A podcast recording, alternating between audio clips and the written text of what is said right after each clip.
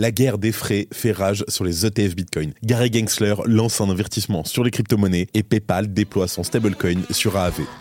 Salut, c'est Benjamin et j'espère que vous allez bien. On se retrouve tout de suite pour un nouvel épisode du Crypto Daily. Le Crypto Daily. Mon nom est Benjamin Cohen. Et vous êtes bien sur le Crypto Daily le podcast qui traite de l'actualité crypto, NFT et métaverse. Dans vos oreilles, chaque jour, du lundi au vendredi.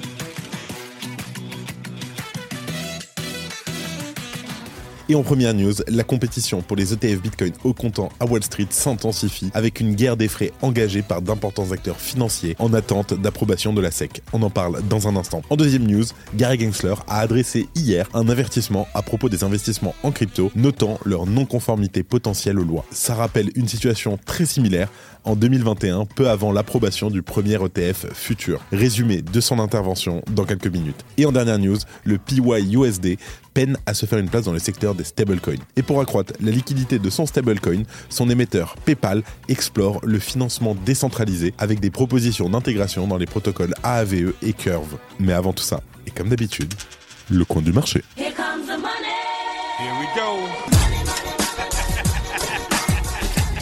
Et le marché des cryptos reprend de magnifiques couleurs en ce mardi 9 janvier. Bitcoin gagne, attention, 6,5% sur les dernières 24 heures et se situe aux 46 850 dollars. On est repassé légèrement au-dessus des 47 000 même hier. Ethereum de son côté voit son cours augmenter de 3,3% et dépasse les 2300 dollars. Le BNB gagne 2% tandis que le Solana décolle à nouveau avec une hausse de 12,8%. Le XRP gagne lui 3%. L'ADA et la VAX suivent la même trajectoire avec des hausses respectives de 7,37% et de 12,3%. Et enfin, en dernière position, le Dodge gagne lui 2,6%. Let's go, on passe aux news et la guerre des frais fait rage sur les ETF Bitcoin. Alors, l'intensification de la compétition entre les géants financiers pour les ETF Bitcoin au comptant se manifeste par la modification des tarifs dans leur formulaire S1. Il semblerait que ce soit une démarche essentielle pour obtenir l'approbation de la SEC. Donc tous l'ont rempli et bien sûr modifié. Et une fois ces derniers déposés, il ne reste donc plus que quelques heures à la SEC pour donner sa décision. Alors, on récapitule. BlackRock propose un frais de 0,20% pendant la première année ou jusqu'à ce que l'ETF atteigne 5 milliards de dollars d'actifs, augmentant ensuite à 0,3%.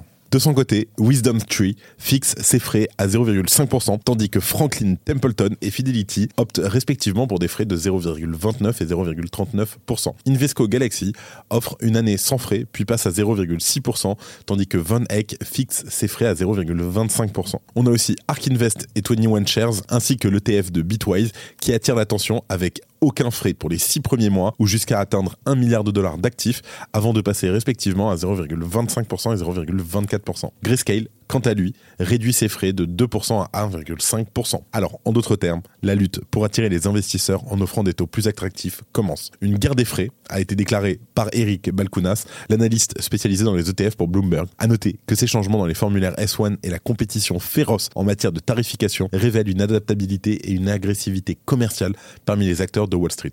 Cette dynamique pourrait façonner l'avenir du marché des cryptos avec des implications importantes pour les investisseurs et les régulateurs, aussi bien aux États-Unis que dans le monde le cours du BTC étant en première ligne pour essuyer les coups comme en témoigne sa volatilité récente. On note cependant que cette bataille autour des frais reste pour le moment secondaire. Et bien entendu, à l'image de l'actualité de ce début de semaine qui est bien calme, il semblerait que tous les investisseurs ou autres baleines sont pendus aux lèvres de la SEC en attendant l'approbation des ETF Bitcoin. Bonjour, je m'appelle Claudia Loma et moi Benjamin Boutin et ensemble nous présentons le podcast Techno Impact, le podcast qui s'interroge sur les répercussions des technologies dans notre quotidien. En effet, à travers nos interviews, nous essayons de comprendre les influences de la technologie sur les individus, mais également sur la société dans sa globalité. Nous abordons des sujets comme la finance décentralisée, la tokenisation, les cryptos, les nouveaux modèles d'investissement et évidemment l'intelligence artificielle. Il ne vous reste plus qu'à nous retrouver sur toutes les plateformes d'écoute. À très vite. En deuxième news, Gary Gensler lance un avertissement sur les crypto-monnaies. Alors, comme on vient de le voir, l'actualité autour des ETF Bitcoin Spot bat son plein. Le président de la SEC, Gary Gensler, en a donc profité pour publier un message sur X à destination du marché des crypto-monnaies. Alors, le timing, qui est pour le moins curieux dans la mesure où les investisseurs attendent la réponse du régulateur financier dans moins de 24 heures, pour ce qui sera sûrement un tournant majeur dans l'histoire du Bitcoin. Prenant soin de ne pas prononcer le mot ETF, le président de la SEC a rappelé que les acteurs proposant l'achat de crypto-monnaies pouvaient ne pas respecter la législation en vigueur, y compris les lois fédérales sur les valeurs mobilières. Je cite Les fraudeurs continuent à exploiter la popularité croissante des actifs cryptographiques pour attirer les investisseurs particuliers dans des escroqueries. Ces investissements restent truffés de fraudes, offres de pièces fictives, schémas de Ponzi et pyramidaux, ainsi que des vols purs et simples où un promoteur de projet disparaît avec l'argent des investisseurs. Encore une fois, le timing choisi par Gensler est suspect. Mais cette récente intervention arrive après plusieurs mois d'échanges entre la SEC et les différentes sociétés ayant déposé des demandes d'ETF Bitcoin Spot, dont BlackRock, Grayscale, Fidelity ou encore Ark Invest, pour ne citer qu'elles. Et quoi qu'il en soit, la sortie du président de la SEC ne semble pas avoir inquiété le marché des crypto-monnaies, puisque le cours du Bitcoin en a même profité pour dépasser les 47 000 dollars sur la journée de lundi. À noter que la SEC doit encore approuver les formulaires S1 et 19B4 déposés par les différents demandeurs d'ETF Bitcoin Spot afin que les véhicules d'investissement puisse être lancé. La SEC devra se prononcer au moins concernant la demande d'Ark Invest et de 21 Shares avant demain soir. Si tu aimes le daily, une note et un commentaire nous aident énormément. Aussi, si tu ne veux rien rater de l'actualité, abonne-toi.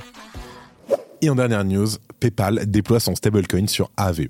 Alors, depuis son lancement en août, le stablecoin PYUSD, PYUSD de PayPal a eu du mal à se faire une place dans le secteur très dense des stablecoins. Et afin de stimuler la liquidité du PYUSD, l'émetteur du jeton commence donc à s'aventurer dans le domaine de la finance décentralisée. AVE consulte actuellement sa communauté sur l'intégration du PYUSD dans son pool Ethereum avec un vote initial se terminant le 11 janvier. Cette démarche fait suite à l'activation du PYUSD sur Curve en décembre dernier. Pour rappel, le lancement du PYUSD en août dernier a vu PayPal être le premier grand acteur financier à lancer un stablecoin. Un tel instrument est crucial pour la liquidité des marchés crypto. PayPal envisageait d'introduire ses utilisateurs à la blockchain, mais doit faire face à la concurrence de Tether et de Circle, qui dominent le marché avec des milliards de dollars de transactions quotidiennes. Keiko, une société de recherche GFI, souligne d'ailleurs que PayPal promeut le PYUSD pour les paiements et échanges de crypto-monnaies, mais que la réelle utilisation du PYUSD sur PayPal reste encore inconnue, faute de données publiques. Et selon CoinGecko, il s'agit malgré tout du 12e stablecoin en capitalisation avec une augmentation de 63% sur le mois dernier. Mais en tout cas, son volume d'échange reste bel et bien inférieur à celui de Tether et Circle, ce qui semble plutôt logique puisque la liquidité se concentre là où elle est déjà présente. Paxos, émetteur du PYUSD, ne compte donc pas pour autant abandonner son projet. Et en 2023, Paxos a aussi collaboré avec Trident Digital pour accroître la liquidité du PYUSD. Trident a notamment joué un rôle clé dans l'activation du stablecoin sur Curve et sur la proposition actuelle AAVE. Alors Trident aperçoit les déploiements sur AAVE et Curve comme complémentaires, attirant différents profils d'investisseurs. Il est donc clair que le PYUSD cherche actuellement à accumuler assez de liquidité pour rivaliser avec les leaders du marché et la DeFi pourrait représenter un bon point de départ. On vous tient au courant. C'est la fin des news du jour, mais bien sûr, avant de terminer, les actualités en bref le nombre de commerçants acceptant Bitcoin a triplé en un an. Alors oui, c'est vrai, le nombre de commerçants qui acceptent le Bitcoin est encore faible à l'échelle mondiale, on parle d'à peu près 6000, mais il a déjà triplé en un an.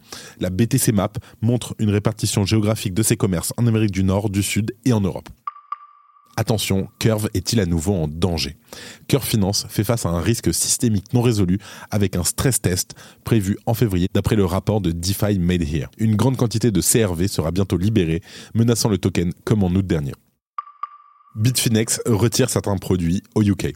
Pour se conformer aux exigences réglementaires, Bitfinex limitera l'accès à ses services pour certains clients UK. Dès le 10 janvier, les clients ne pourront donc plus effectuer de nouveaux dépôts ou augmenter leur position sur marge.